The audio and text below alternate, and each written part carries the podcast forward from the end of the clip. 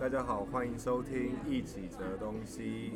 我是鱼丸，嗯、啊，我是板条，我是凉皮儿，大家好，大家好。大家觉得今天我们的那个收音环境一定是大家听起来非常不一样。平常我们都有听到一些听众给我们回馈，就是说我们收音并没有很好，今天更不好。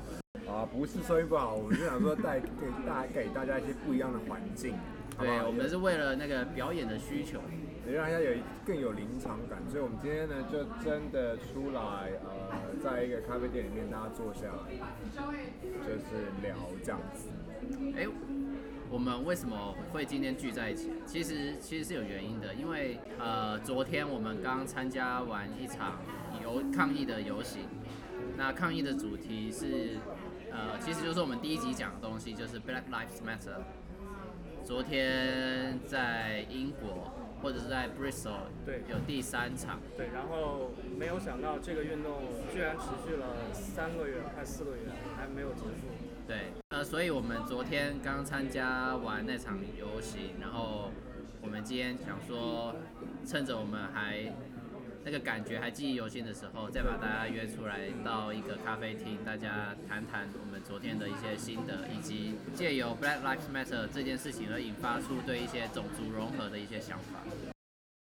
那我们现在就来听听昨天抗议现场的录音吧。我们现在在那个 Bristol 的 Black Lives Matter 现场，然后今天他们的标语是第一个是 No Justice No Peace，然后。Black lives still matter。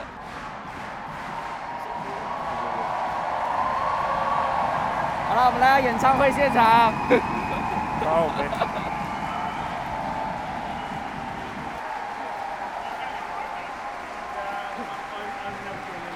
哦，然后我们今天从市中心一个小广场叫做 College Green 出发，然后我们第一站先到那个警察局。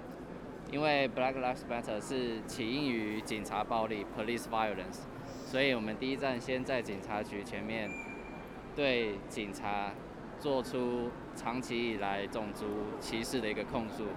然后呢，控诉完之后呢，我们现在来到呃市中心的一个 shopping center，叫 Cabra Circus。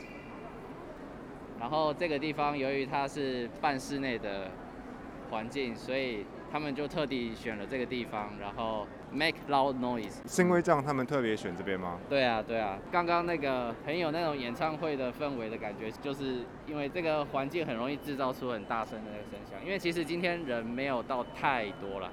今天现场是那个板条、鱼丸跟凉皮。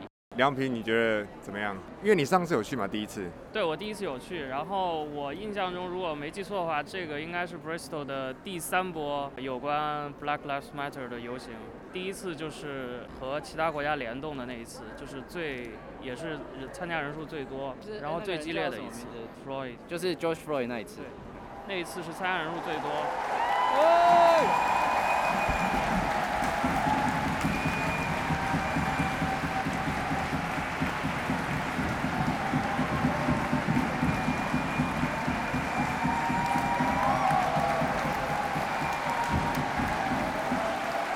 概七月份的时候，还其实中间还有一次，规模比较小，然后今天应该是第三次，而且今天他们的口号是 Black Lives Still Matter，也就是说，可能他们当中有的人觉得这几个月来他们的没有得到多大改善，并没有得到什么回应，也没有呃从政府那边也没有一些系统性的支持啊，或者呃非常完整的回应，对。如果是大部分是台湾的听众的话，大家可能会觉得很奇怪，就是说，为什么现在疫情那么严重了，大家还是要出来抗议？然后，其实我也不知道为什么啦。你可以不要这么不要这么诚实，你可以不要这么诚实吗？你可以掰个理由。但是我们就是尽量尽量，因为现场大家还是都会戴口罩，然后主办单位其实他有发口罩，就是说他如果有发现，对。他有发现有人没有戴口罩的话，他就会主动提供给他。但是虽然还是有一些人说哦，我不用了这样子，但是主办单位其实是蛮贴心的，他就说你只要没有口罩，主办单位都会主动提供给你。我其实比较好奇的是说，到底是这次是因为一个什么样的事件触发他们再出来？呃，这这一次的那个人他叫，对不起，我有点忘记名字，我只记得他姓叫做 Black。然后他这一次，这一次其实比上一次还比较没有争议一点，就是说他是一个呃疑似犯罪的一个人，然后他已经被报案了，然后之后警察就开始搜索这个人在哪边，然后找到他了之后呢，由于他不服从了，就是说警察叫他手举起来，然后跪下之类的，然后他选择不要，然后所以警察就基于这个理由，然后对他，我记得是开了七枪吗？还是七枪，然后中了四枪之类的，然后他现在就好像他不是死了，但是他在昏迷在医院里面。给我的感觉是，好像没有铜像都已经推推倒了。对，同样推倒了，大家也没有那么激愤了，所以还是比较和平的。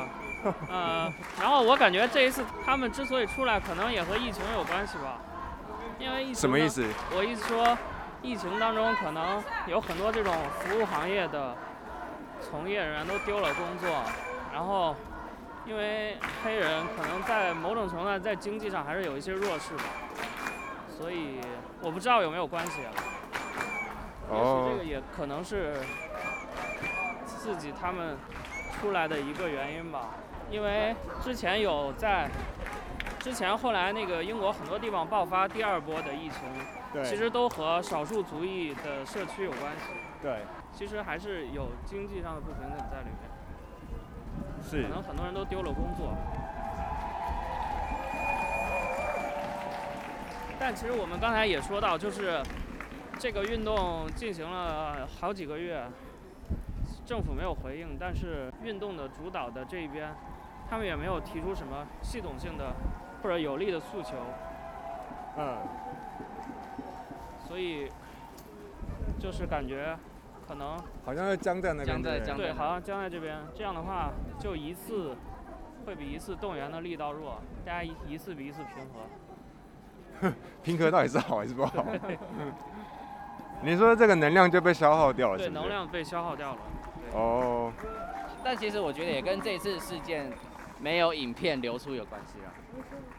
因为上一次那个 Floyd 的事情就是有影片嘛，然后影片就在那个时候一直传、一直传、一直传，所以群情激愤是很明显的。但是这一次只有文字描述，没有影片，没有那种非常震撼的那种感觉。我我觉得这个跟媒体这一次做出来的结果有很大的关系。我们不如来讨论一下，作为一个表演艺术的一个人的观点。我觉得政治抗争作为一个表现来说，你你有什么样的想法呢？我觉得这两个东西的交合一直都是一个传统。嗯，对，尤其是你看到。大家观众可能看不到了，啊，因为我们现在看到的都是一群又一群的左交。哦，不是。哦，打个岔，打个岔。Bristol 是这一次这一次的活动只有选三个城市，一个是伦敦，另外一个我忘记，啊，第第三个就是 Bristol。好。全英国啦，全英国。对。Okay. 再次证明我们是非常，就是左左到不行的一个进步城市。对，进步城市，进步城市。怎么讲这么好听？怎么这么会讲话？进步城市。我们刚刚经过一个，就是可能因为游行的过程中，不知道为什么受伤了，然后他们的警察就非常好心的帮他做一些急救。对，啊，我觉得这个可以跟香港做一个对照，这样。我觉得可以聊一下那个所谓的，就是出来参加活动的众生相，就是来参与的这些人，大家感觉。有什么不一样？我先讲好了，我的感觉就是，我刚刚讲了一个稍微就有点轻蔑的词，就是左交，可是基本上都是年轻人，然后感觉是比较受过教育的，然后年轻人很多，然后老年人也有，对，可是年轻还是占了，我觉得占了蛮大的一个呃那个，对，然后呃黑白比呢？我看不太出来，你觉得？黑人好像不是特别多，我觉得还是白人多数啦。但其实这个跟英国的种族成分，也叫成分嘛，种族构成，种族构成有很大的关系。这里本来就跟美国相比，黑人没有到美国那么多。而且 Bristol 应该相对英国来说还可能再白人更多一点。我记得如果没记错，他那个比例应该白人的比例大概在百分之九十五左右。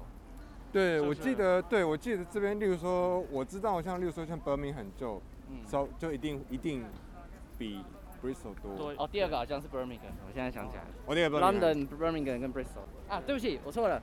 是 London、Manchester 跟 Bristol。我刚才来之前好像有听到新闻里面讲伯明翰发生了那个刺人的事件，哦、但我没有，我刚才没有具体看。不知道是不是随机杀人，反正就是捅人。他们说是随机杀人。随机杀人。但跟这个。对对对。跟这个有关系吗？我们现在已经就是在走一走了，走到一半突然开始下雨了。我现在怎么有一种很就是 YouTuber 的感觉？YouTuber 就是要自言自语这样。这是 Vlog。对，这是一个 Vlog 的概念。这个 Castle Park 现在我们到的这个地方应该是今天的终点了。哦，哦，真的、啊？对，这是今天的终点。哦。应该他们等会儿应该会有人出来再讲一讲。对。今天那个开始的时候，因为呃我是鱼丸，然后我今天开始的时候错过了，所以今天开始的时候问一下两位，就是开始的时候有什么演讲什么就是精彩的？其实一开始没有演讲，一开始就是 Here we go，然后就带着大家就出发了。他们觉得时间到了，因为今天人也不是很多，在 College Green 的时候，对，开始人不是特别多，对。然后，哦、所以他可能就直接，然后就叫嚣之后，叫嚣，就是他就是叫嚣、就是、的用词，就是前面会有人就啊，然后大家就跟着，然后就就很像一个领头羊，然后他就带着大家就走了。哦，哎、欸，我们可以爬上去吗？对，我们上，爬上这个制高点看看。好，我靠，给你把气冲掉。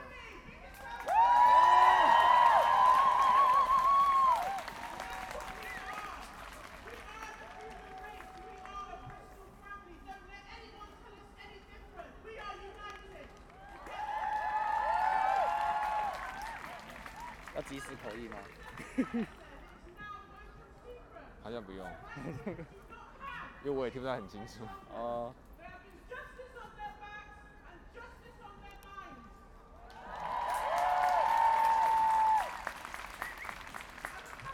而他大概大概目前为止说的就是说，我们 Bristol 人今天聚集在这边，大家团结在一起，不分彼此的什么种族、阶级那些什么，然后我们心中就。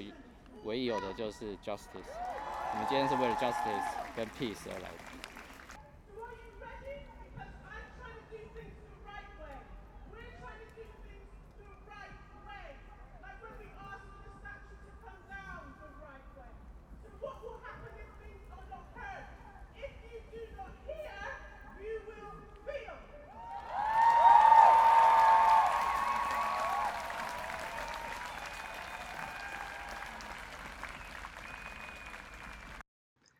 好的，听完 BLM 抗议的现场，让我们现在把麦克风交回棚内咖啡厅。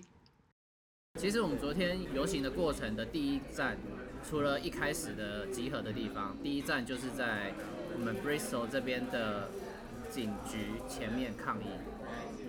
那抗议的就是说，我觉得有在关注这个议题就知道了，抗议的就是说警察暴力一直以来，或者说。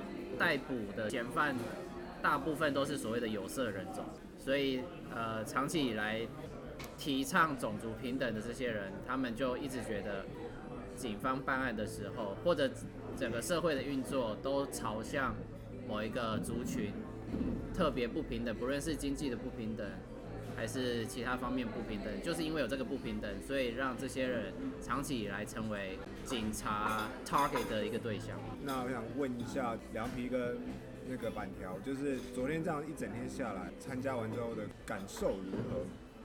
你有去过第一场？对。跟现在、呃、第一场就是那个铜像被推倒的那一场。对。这个我们在之前节目中也有见过。对，你说是温和了很多。对，温和了很多。明显参加的人少了非常非常多。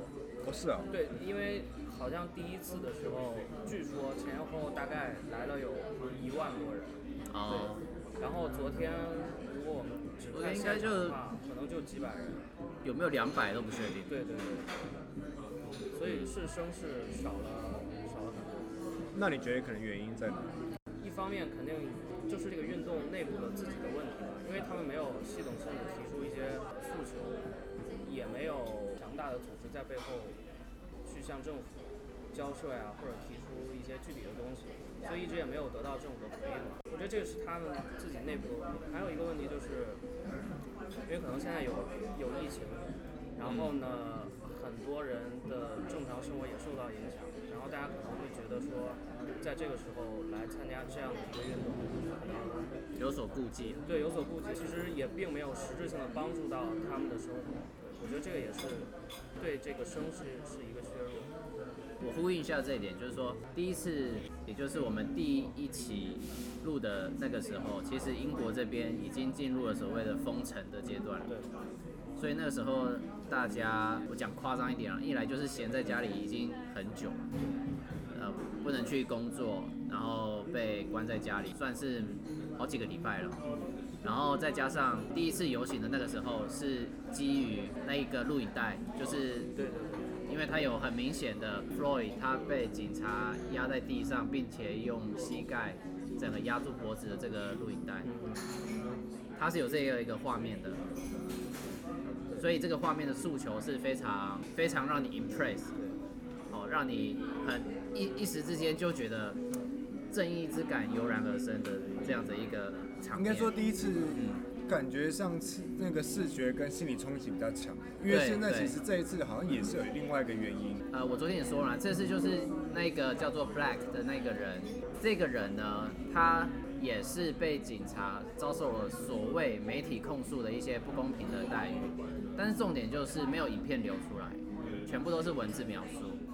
那还有另外一个差别是，这个人他现在还没死，他就在医院里面昏迷。所以那种煽动的能量是没有第一次呢还来得强。我觉得可能我可能比较认同，就是像是梁皮所说的，就是没有提出明确的诉求这件事情，让大家不知道怎么回应。对，因为其实这件事情算是个硬伤。硬伤的意思就是说，对于解决种族不平等或者说种族歧视这件事情来说，是没有太大的帮助。怎么说呢？首先。这个事情爆发的时候，这个案件发生在美国嘛，就是 Floyd 的那个事情，所以它不是发生在英国。英国只是因为可能文化高度相似或者怎么样之类的，他们就觉得他们要呼应一下，这是第一点。然后第二点呢，这里当然有属于这里的种族歧视问题，我们在第一集跟第二集的时候也讲到了，但是。这里的种族歧视跟美国是还是蛮不一样的。譬如说，这里的种族可能甚至会牵扯到巴基斯坦人，或者说印度人，他们有其他的种族不平等问题，不是纯然是呃英文叫做 African American，不是纯然都是 African American 的一个问题。这个结构的问题是什么？我自己觉得是还有一个东西要考量，就是他过去也曾经的帝国主义，嗯，而带来的一些东西，就像你刚刚讲到的。印度、巴基斯坦，他们以前都是英国的殖民地嘛。对。对还有呃，索马利亚人，其实索马利亚人是这边非常提到的遭受种族不平等的一群人。对。对，所以我觉得当然是不太能够直接的去做类比。我不知道我的观察对不对啊，就是感觉英国。的歧视好像没有美国那么直接，它好像是一种更隐形的东西。绅士，英国绅士型的歧视。就所以说，相对美国那种直接的警察暴力，好像英国警察的暴力程度好像相对也小。对啊，这个就呼应到你刚刚说的那个 Birmingham 发生的那个事情。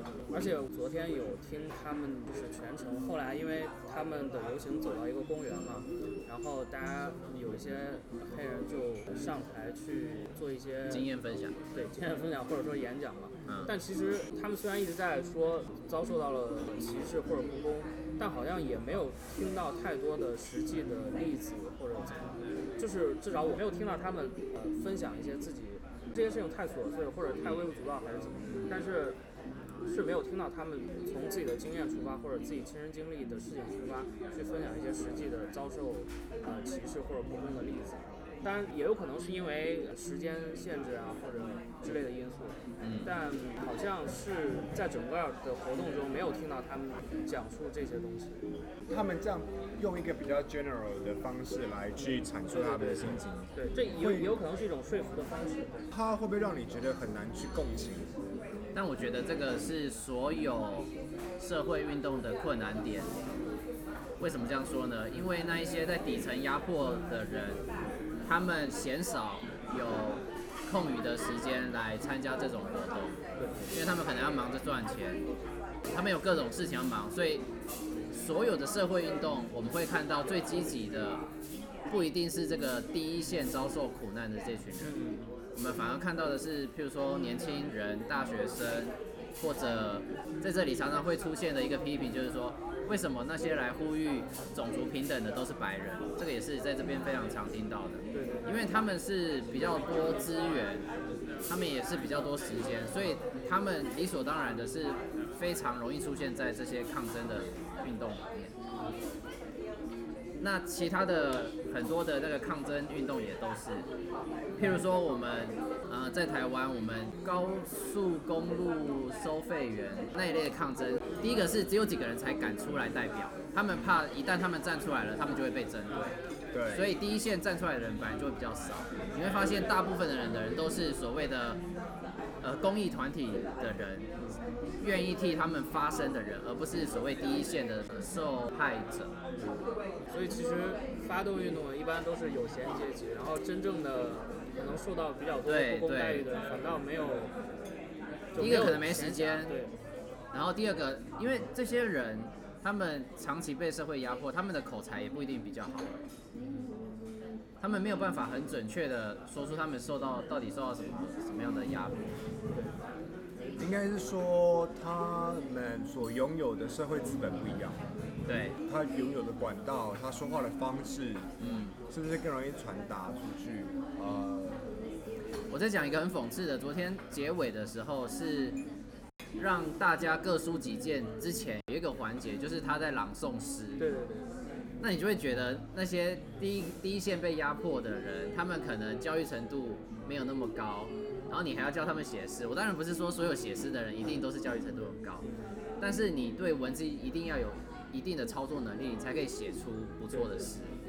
那你这个时候你你就会开始怀疑说，那你现在朗诵诗，那这些作者当然是他们可能平常因为对于这个环境非常的 sensitive，所以他们可以写出很好的诗。